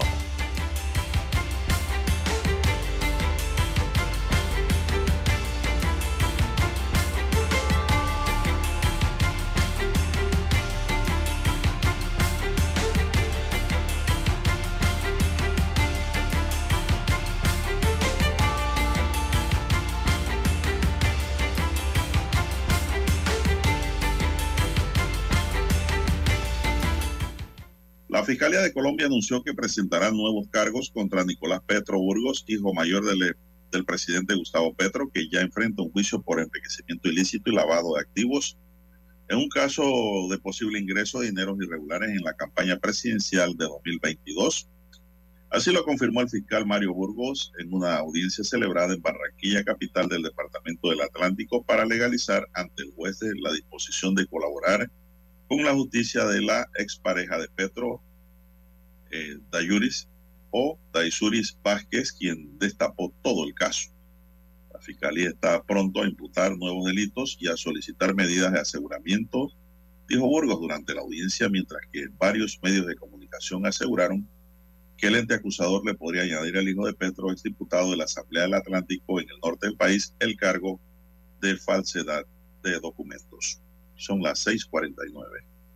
Bueno, en Perú, eh, amigos oyentes, la Fiscalía de Perú confirmó que investiga al expresidente peruano Martín Vizcarra como presunto líder de una red criminal denominada Los Intocables de la Corrupción, cinco de cuyos posibles miembros fueron detenidos por la policía y el Ministerio Público. Así que ellos eh, pertenecerían a la presunta organización criminal Los Intocables de la Corrupción, que estaría liderada por Martín Vizcarra, el expresidente, y habrían ejecutado actos de corrupción entre marzo del 2018 y diciembre del 2020 para copar puestos con fines ilícitos, señaló la Fiscalía en un mensaje publicado en la red social X. Así que Fiscalía de Perú investiga a Martín Vizcarra como sospechoso de liderar la red de corrupción durante su gobierno. Las 6.50 minutos. Bien, señoras y señores, el presidente de El Salvador y candidato a la reelección inmediata, Nayib Bukele, escribió ayer en su cuenta de la red social X que se ha soltado la jauría de periodistas de Soros justo en la semana antes de las elecciones. George Soros es un financiero y filántropo estadounidense a quien Bukele ha criticado en diversas ocasiones y ha dicho que financia a medios y periodistas. Pero ellos dicen que hacen periodismo y no campaña política para la oposición, escribió Bukele sin precisar más. El mandatario ha asegurado en varias ocasiones que Soros financia a periodistas de los medios salvadoreños El Faro y Revista Factum sin brindar pruebas de su aseveración.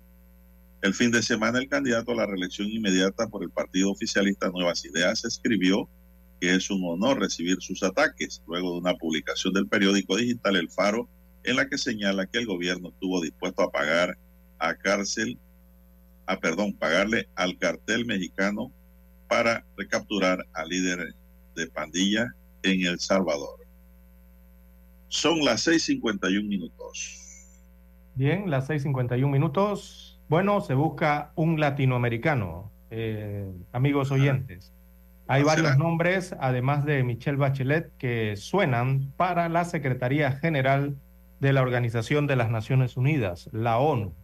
Así que vienen las elecciones para el año 2026 y ya eh, están buscando nombres en Latinoamérica que reemplazaría entonces eh, al secretario general de la ONU. Todo indica que el, el reemplazante de Antonio Guterres, el actual secretario general, será de Latinoamérica y el Caribe. En esa línea eh, ya suenan nombres, está el nombre de la exmandataria chilena ha sonado, Michelle Bachelet, eh, como también de otras figuras de la región. También suena el nombre del expresidente Juan Manuel Santos eh, de Colombia, de Colombia, también de Susana Malcorra y Sandra Mazón. Son varios de los nombres, ¿no? Que ya suenan entonces eh, para la Secretaría General de las Naciones Unidas. Recordemos que Antonio Guterres el mandato de él culmina el 31 de diciembre del 2026.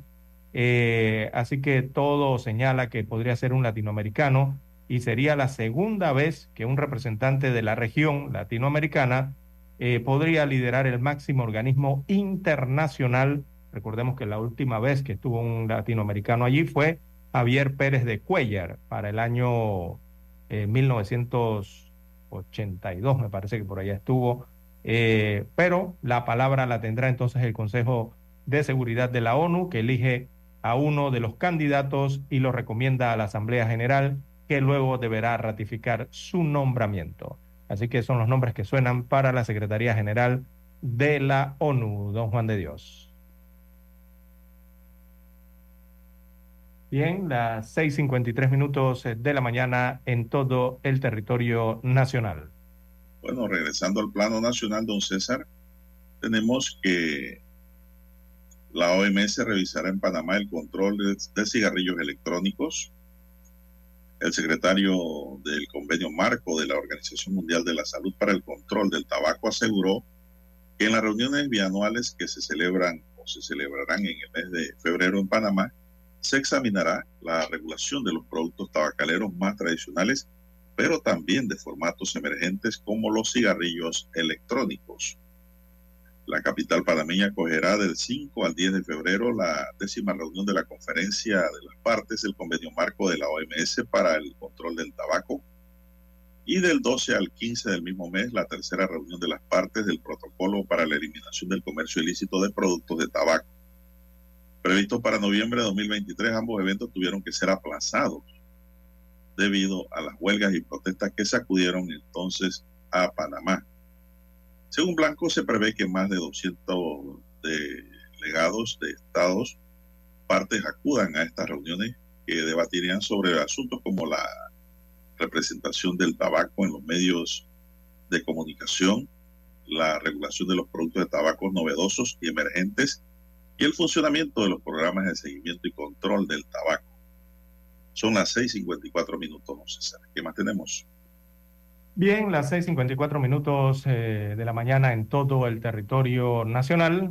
Bueno, en más noticias locales, eh, don Juan de Dios, en el ámbito político, el expresidente de la República, Ricardo Martinelli, expresó estar feliz y contento, según publicó en sus redes sociales.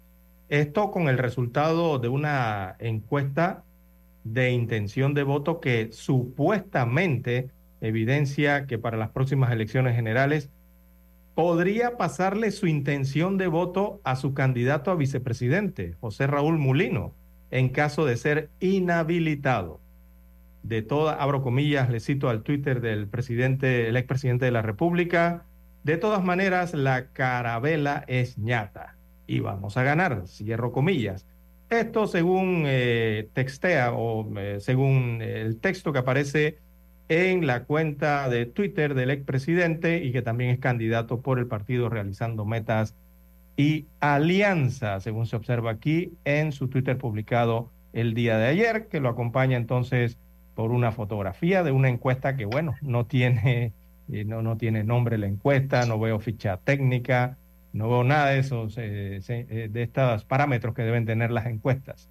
a él lo que señala entonces el expresidente en su cuenta de Twitter, y don Juan de Dios, oiga, definitivamente que en campaña electoral los políticos están, van a estar o estarán realmente determinados a hacer de todo para tratar de ganar las elecciones generales. Dos cositas con este Twitter y este tema, don Juan de Dios, que ha llamado la atención también, adicional a lo que ya ocurrió en la Corte Suprema de Justicia. Eh, eh, primero, eh, digo, ¿cuál es esa encuesta? ¿En qué supuestamente transfiere la preferencia hacia su vicepresidente, ¿no? No se observa cuál es la ficha técnica, las variables que se utilizan y otros aspectos como el de la autorización, o sea, el nombre, el de la autorización del Tribunal Electoral, ¿no? Que debiesen mostrarse en todo este tipo de publicaciones para realmente, no sé, encontrarle una respuesta, ¿no? Histórica a esa gran pregunta, ¿no? ¿Hasta qué punto los denominados líderes eh, eh, resultan determinantes a la hora de, decidir el voto, ¿verdad? En una elección. Eh, y en este caso, según señala el expresidente, traspasarlo a otra figura. Yo no sé, aquí ya los políticos creen que esto es como mandar un yapi, don Juan de Dios. Que usted agarre el celular y manda un yapi, manda un mensaje de texto o transfiere, ¿no? Vía electrónica, así, en las preferencias electorales, el voto, sus seguidores. no, no. Eh, eh, eh, yo creo que con esto no se pueden hacer yapis políticos, don Juan de Dios. Esto, realmente no, es así. Cobra vigencia, cobra vigencia aquella frase célebre de Mireya Moscoso, César, que decía que sus encuestas eran de carne y hueso. Así es. Como en efecto así fueron. Ganó la presidencia con sus encuestas de carne y hueso que la ponían por atrás de la ambulancia. Exacto. Y, veo en este y las mismo encuestas sentido. En Panamá, don César, ya murieron. Así es. Yo no creo en encuestas. ¿Por qué le digo esto? porque, don César, la mejor encuestadora que tenía o ha tenido la República de Panamá se llama Dister Ineira. Y Dister Ineira se equivocó en una encuesta para la presidencia de la República. De ahí para adelante, don César, ya yo no creo en encuestas. Ha pasado en Ecuador, se equivocaron. Ha pasado en El Salvador, se equivocaron. Pasó recientemente en en Guatemala se equivocaron. En, Honduras se equivocaron. En Costa Rica se equivocaron. En fin. Entonces, no creo en encuestas porque esas son fotografías emocionales. Es que a veces la, gente dice una mentira para desviar la verdadera razón del voto y por qué van a votar y por quién van a votar. Pero es que veo la encuesta, don Juan de Dios, y yo no sé que, cuál es la que se utiliza para ese comportamiento electoral, ¿no? Mire, y lo digo porque yo recuerdo en la historia reciente, digo, eh, eh, Martinelli no le ha podido, no le ha ido muy bien con eso de transferir el voto como señala el tuit. Por ejemplo, no le pasó los votos a Mimito Arias, ¿se acuerdan en aquella elección? Tampoco se los pasó al propio Mulino en las elecciones. Es que eso no se pasa por osmosis. No se lo pasó a Rúmulo Rux, recordemos cuando estaba Martinelli en, encarcelado y fue allá y en un papel escribió que le iba a pasar, no le pasó los votos. Eh, y más reciente tampoco se nos pasó a nivel ábrego. ¿Se acuerdan las no elecciones? Tampoco. Entonces, eh, ¿de la qué, persona es la persona y punto. ¿De qué traspase de votos habla el exmandatario? Sobre todo en momentos, don Juan de Dios, que se va a enfrentar una elección en el país eh, con un pueblo que un pueblo que realmente está enojado con los políticos, don Juan de Dios. un pueblo con sentimientos nacionalistas y un pueblo de los niveles de corrupción. Para cerrar, mire, esas encuestas que lo ponen en primer lugar ponen a Ricardo Lombana de segundo, ahí pegadito con Martín Torrijos. Pero Lombana dice en todas sus reuniones, no crean en encuestas. Mire, y lo están poniendo de segundo. ¿Qué indica esto? Que si Martinelli queda inhabilitado, Lombana pasaría en esa encuesta primero. Pero Lombana ha dicho alto y claro, no crean en esas cosas. Son hierbas aromáticas. Vamos a hacer la pausa, señoras y señores. Noticiero Omega Estéreo. El satélite indica que es momento de nuestra conexión. Desde Washington, vía satélite. Y para Omega Estéreo de Panamá, buenos días, América. Buenos días, América. Vía satélite. Desde Washington.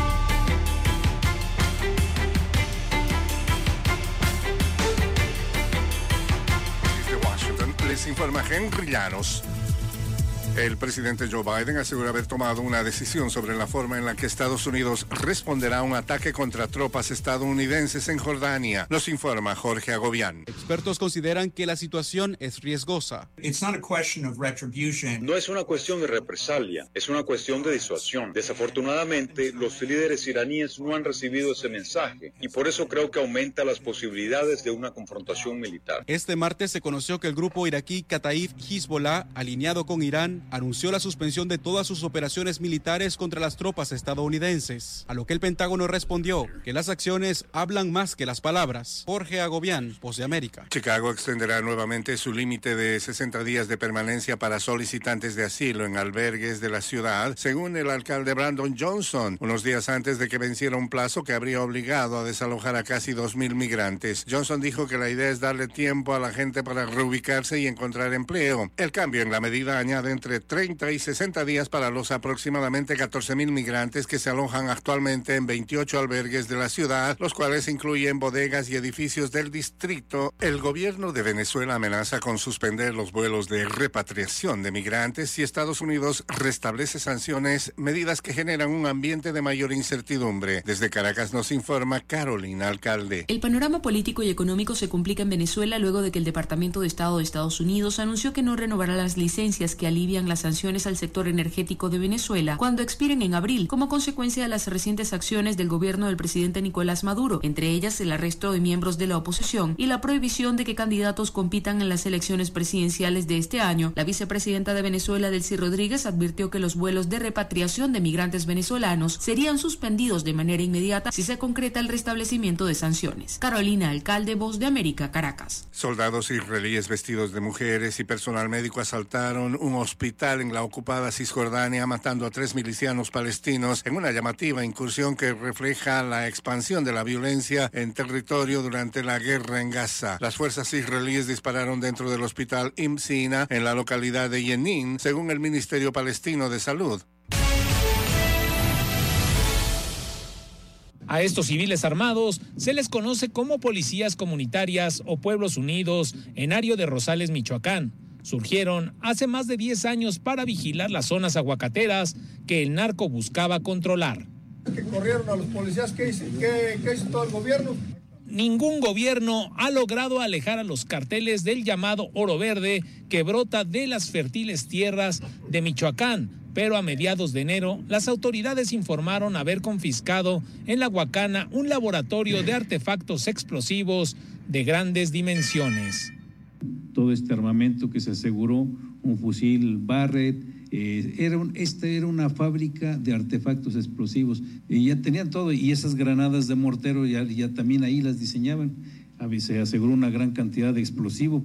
Se estaban blindando artesanalmente vehículos automotores para uso de la delincuencia. Lo mismo un laboratorio de droga sintética. A todas luces, al gobierno de México le preocupa el ingreso ilegal de armas pertenecientes al ejército estadounidense. La Secretaría de la Defensa alertó a los Estados Unidos que es muy urgente que se haga una investigación al respecto.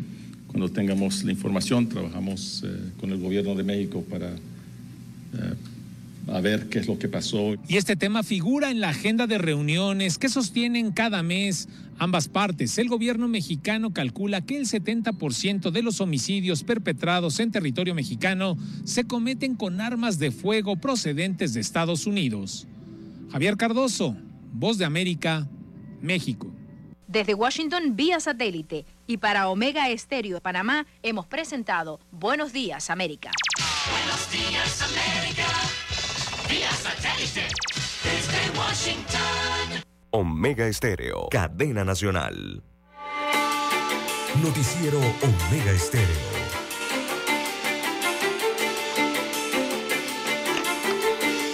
Bien, amigos oyentes, las 7, 5 minutos de la mañana en todo el territorio nacional. 7, 5 minutos. Ratifican a Arturo González Basso como candidato a vicealcalde de José Luis Fábrega en el Distrito Capital.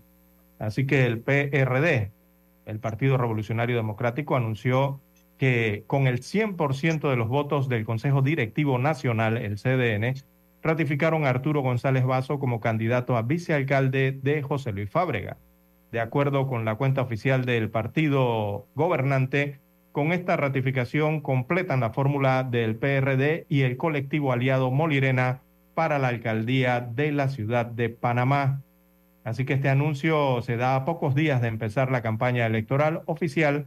Recordemos, la propaganda electoral empezará a partir del próximo 3 de febrero próximo. Eh, aparece en su cuenta de Twitter, eh, de ex Twitter en este caso, eh, el anuncio hecho por el PRD. Dice que con el 100% de los votos, el CDN entonces ratifica a González Vaso como candidato a vicealcalde del principal José Luis Fábrega de cara a las elecciones generales para el municipio del distrito de Panamá. Así que serán dos figuras del PRD los que irán en la papeleta, don Juan de Dios. No será un PRD y un Molirena, sino dos PRD. ¿Por qué Vaso no es Molirena? ¿Vaso es Molirena? Sí, señor. Sí, ah, entonces corrijo, de González Vaso es Molirena. Sí, señor. Eh, entonces irán eh, en Mancuerna, como lo hicieron en la elección anterior. Arturo González Vaso fue funcionario del Ministerio Público muchos años, don César, secretario de la Fiscalía de Drogas.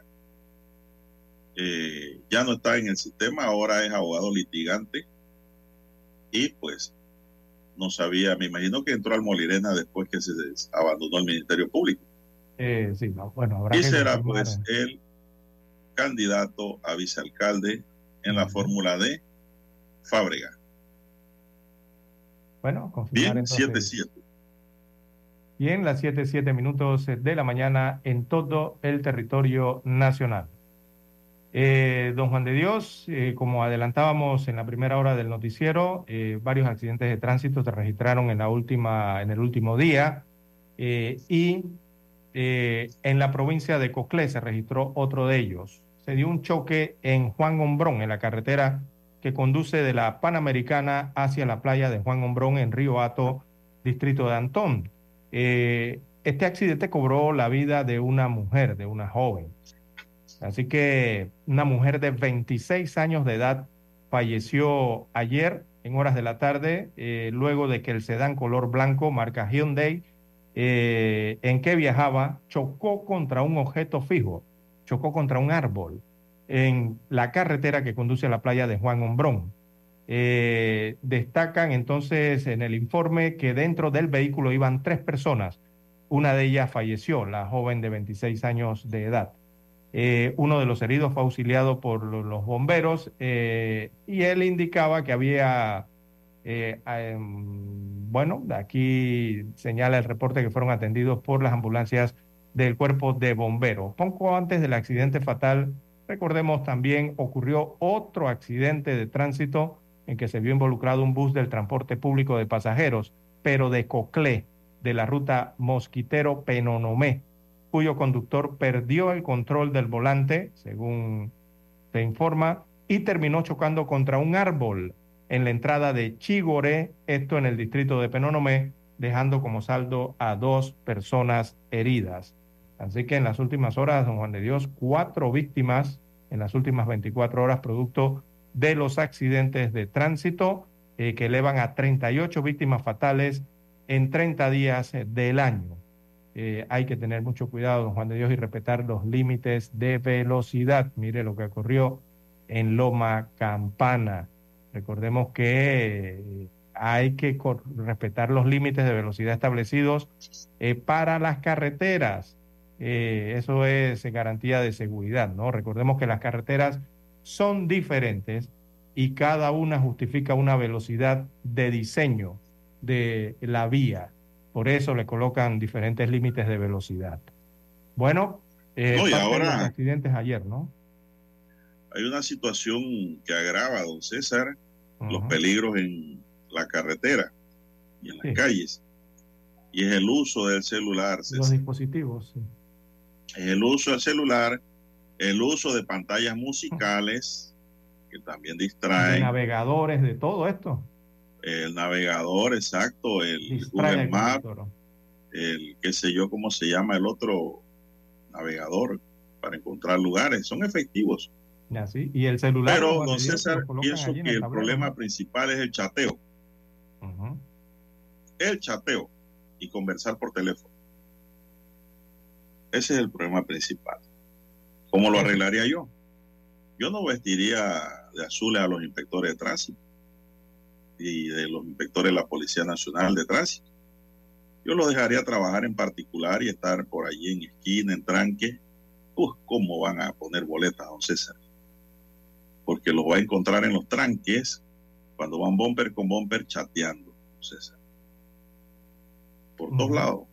Es una forma de tratar de controlar esto porque la gente no comprende y no colabora, don César, con las disposiciones que dicen que no se debe hablar por teléfono ni chatear cuando se maneja.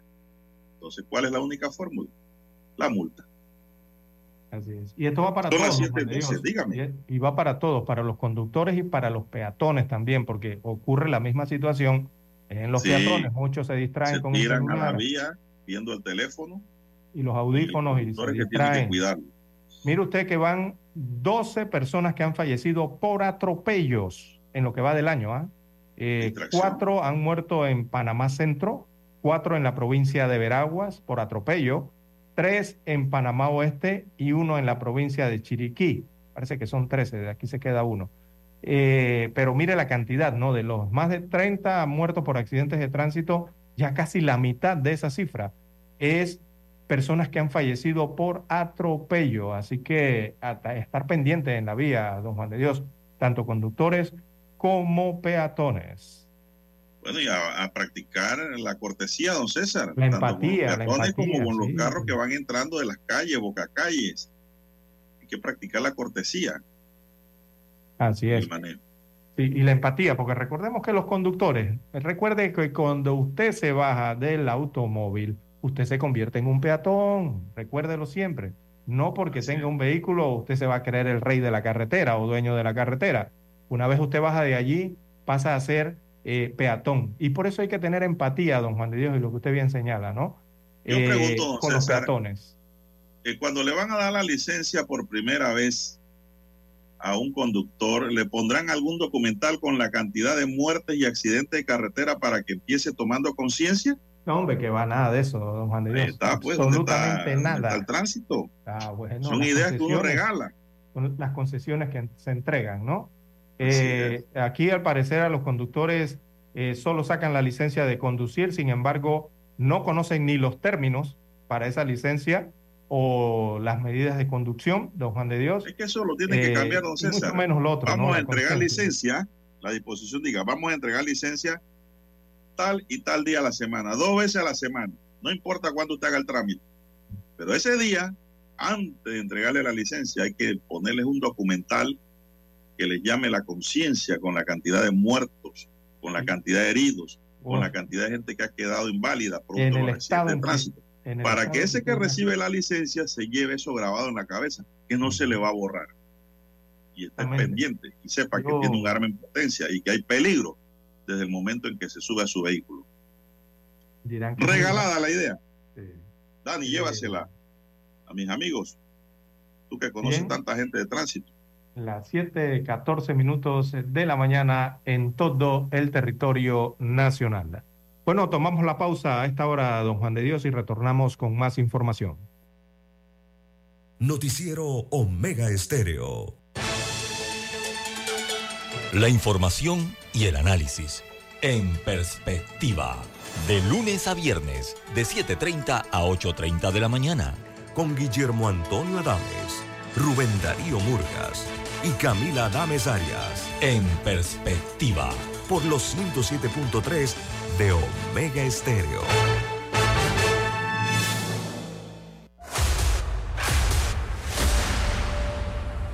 Desde los estudios de Omega Estéreo, establecemos contacto vía satélite con la voz de América.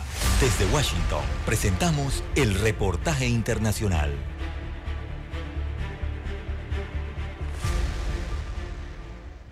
A través de un comunicado, el Departamento de Estado anunció que no autorizará a compañías de petróleo y gas a operar en campos venezolanos, dada la falta de avances entre oposición y gobierno, en lo que se refiere a permitir que todos los candidatos compitan en las elecciones presidenciales de este año. La Casa Blanca también dio un plazo de 14 días a las empresas estadounidenses para cancelar cualquier transacción con la minera local Minerven. Ninguna empresa petrolera ni ninguna empresa minera, por ejemplo, mineros, van a estar dispuestos a invertir mientras haya el temor de que eh, en abril ya se aplican otra vez las sanciones. Las licencias de Estados Unidos autorizaban a al menos siete multinacionales a explotar petróleo y gas en territorio venezolano, lo que, a juicio de especialistas, complicará nuevamente la economía del país. Venezuela está vendiendo un monto importante de petróleo hacia China, en Asia, donde por cierto el flete es, costosísimo, pero además lo está vendiendo con grandes descuentos. Si se eliminan las sanciones, ese mismo petróleo podría venderse en el hemisferio occidental y en los Estados Unidos a precios de mercado sin descuentos. Entonces el efecto neto en los ingresos sería bastante alto. Sin embargo, el oficialismo dice estar preparado para asumir cualquier circunstancia. Si nos colocan más sanciones, nosotros nos prepararemos para las sanciones. El anuncio de la Casa Blanca provocó que los precios de los bonos venezolanos vivieran su peor caída desde el inicio de la pandemia, según reseña la agencia Bloomberg. Adriana Núñez Rabascal, Voz de América, Caracas. Escucharon vía satélite desde Washington el reportaje internacional. Omega Estéreo, cadena nacional.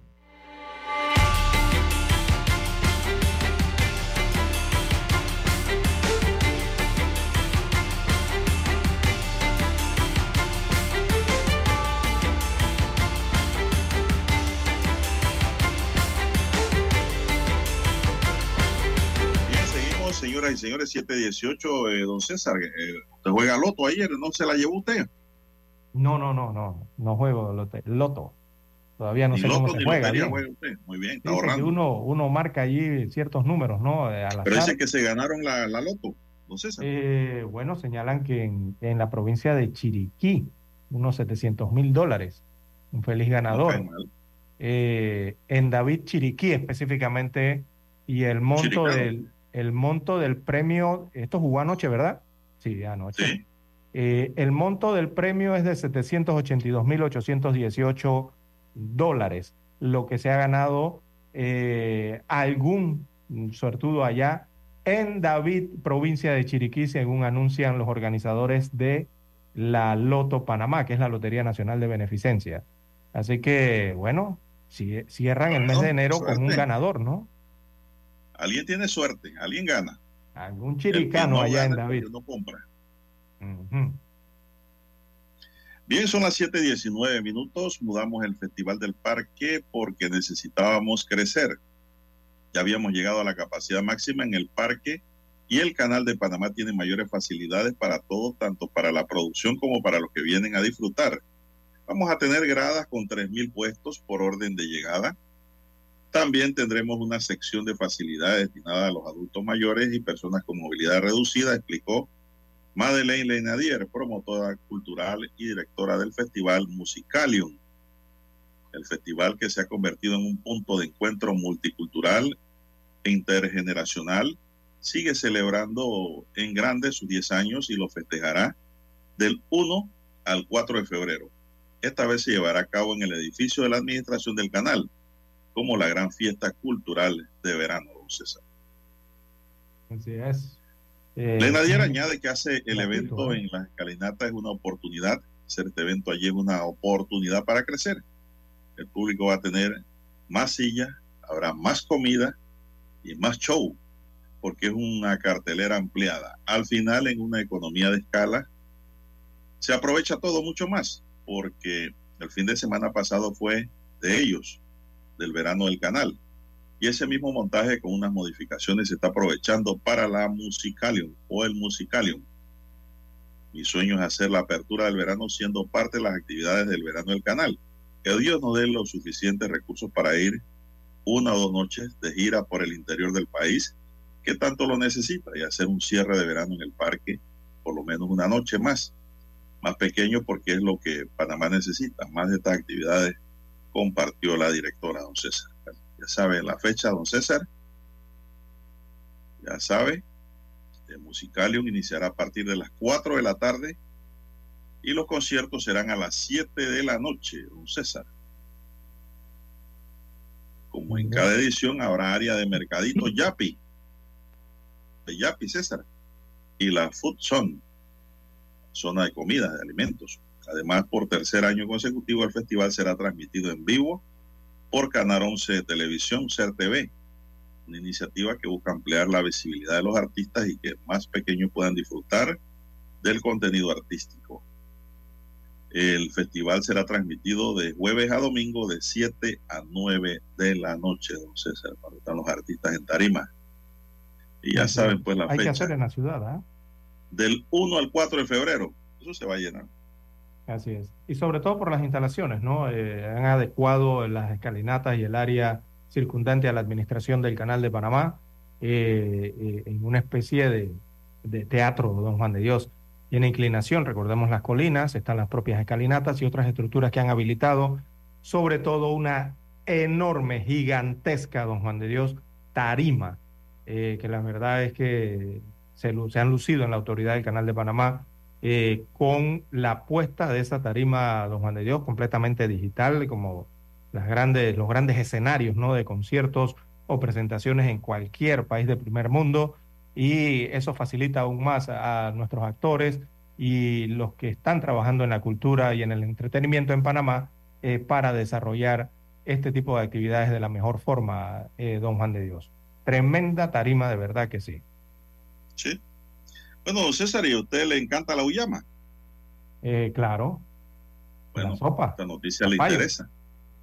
Preocupados están los productores de zapallo de la provincia de Herrera, quienes advierten que pudiera haber escasez de este rubro debido a retrasos en algunas plantaciones debido a diversos factores. Y es que según se conoció, además de los factores climatológicos, los cierres de calle y protestas del pasado año afectaron la llegada a tiempo de la semilla, lo que afectó el periodo de siembra. Y por como si fuera poco, estos factores también generan o generaron pérdidas económicas, ya que según dicen los productores y vendedores de zapallo, gran parte de la cosecha no pudo ser comercializada fuera de la región. Esta situación ha causado incertidumbre entre el sector, ya que se trata de uno de los principales rubros cultivados en esta región del país. En sectores herreranos como el directo de PC, ya los cultivos empiezan a tomar fuerza y los productores mantienen la esperanza de que se culmine con éxito. Sin embargo, también tienen el temor de las plagas que ya han afectado los cultivos en otros ciclos agrícolas, causando pérdidas económicas considerables, don César. Y la alternaria. Puede haber ¿no? escasez. Sí, la, La la noticia aquí es que puede haber escasez del rubro Mm, de el zapallo, don César, conocido también como la uyama. La uyama, sí. Aquí lo conocen más por el zapallo, ¿no? Eh, No, uyama que para esta, el esta interior. semilla, Zapallo, zapallo en Panamá. Sí. Eh, muchas de estas semillas vienen de. Asia, don Juan de Dios. Muchas de estas semillas del, del zapallo uyama vienen desde Asia, esta área donde está Tailandia, por allí, ¿no? Eh, y hay un desabastecimiento, evidentemente notorio, según di- indican los agricultores acá en Panamá, eh, frente a esta situación y frente a la cosecha. eh, no simplemente de lo ocurrido en Panamá en los últimos meses, sino a nivel internacional también hay otra, otros temas que tienen que ver con la distribución de estas semillas. Eh, quieran, querrámoslo o eh, don Juan de Dios, cuando cierran un, canal, cuando el canal está afectado por agua, cuando cierran otro canal en, allá en Asia, en Egipto, u, u otras vías marítimas que son las que se utilizan para estos transportes de mercancías, afectan de una u otra forma eh, aquí en Panamá, ¿no? Además de la plaga, hay una que se llama la alternaria, ¿no? Que está afectando los sembradíos de, de zapallo. Eh, hay otra, pero que no recuerdo el nombre, un nombre muy técnico, no recuerdo cómo se llama. Eh, y eso también afecta entonces eh, la producción aquí en Panamá. Bien, las 7.25 minutos de, la mañana en todo el territorio nacional, así que va a haber escasez, evidentemente. Bien, don César, el Hospital de Cancerología de la Ciudad de la Salud podría entrar en funcionamiento a mediados de este año, dijo el director de la Caja de Seguro Social, Enrique Lau Cortés. Ya los equipos que van a ser instalados han sido ordenados y esperan que entre junio y julio este, estén listos para el hospital, destacó. Agregó que un 72% de los pacientes con cáncer en el país son asegurados y en su mayoría provienen de las provincias de Panamá y Panamá Oeste mientras que otro bloque importante del 20% está en Chiriquí y Boca del Toro. Por ello, la estrategia nacional va dirigida a establecer un sistema o red de servicio de este, eh, que esté cerca del paciente. El Hospital de Cancerología de la Ciudad de la Salud tiene una capacidad para 200 camas, más de 20 unidades de cuidados intensivos y 26 quirófanos. Además, contará con aceleradores lineales para ofrecer tratamiento y radioterapia, franquiaterapia y una radiofarmacia. Según datos oficiales, en Panamá se conocen más de 14 casos diarios, don César, de cáncer. La cifra es triste. Y la tasa de mortalidad oscila entre 4 y 7 por, por día por el cáncer. La Caja de Seguro Social tiene proyectado habilitar un centro de atención contra el cáncer también allá en el Hospital Doctor Rafael Hernández en la ciudad de David, provincia de Chiriquí, don César. Bien, las 7. julio. Ojalá se cumpla. Así, 7.27 minutos de la mañana. Bueno, ya estamos en el cierre. Ya, Oiga, ya. y nombraron finalmente al Procurador General de la Nación, ¿no? Pero ya, ya ¿para qué a estas alturas? Sí, también.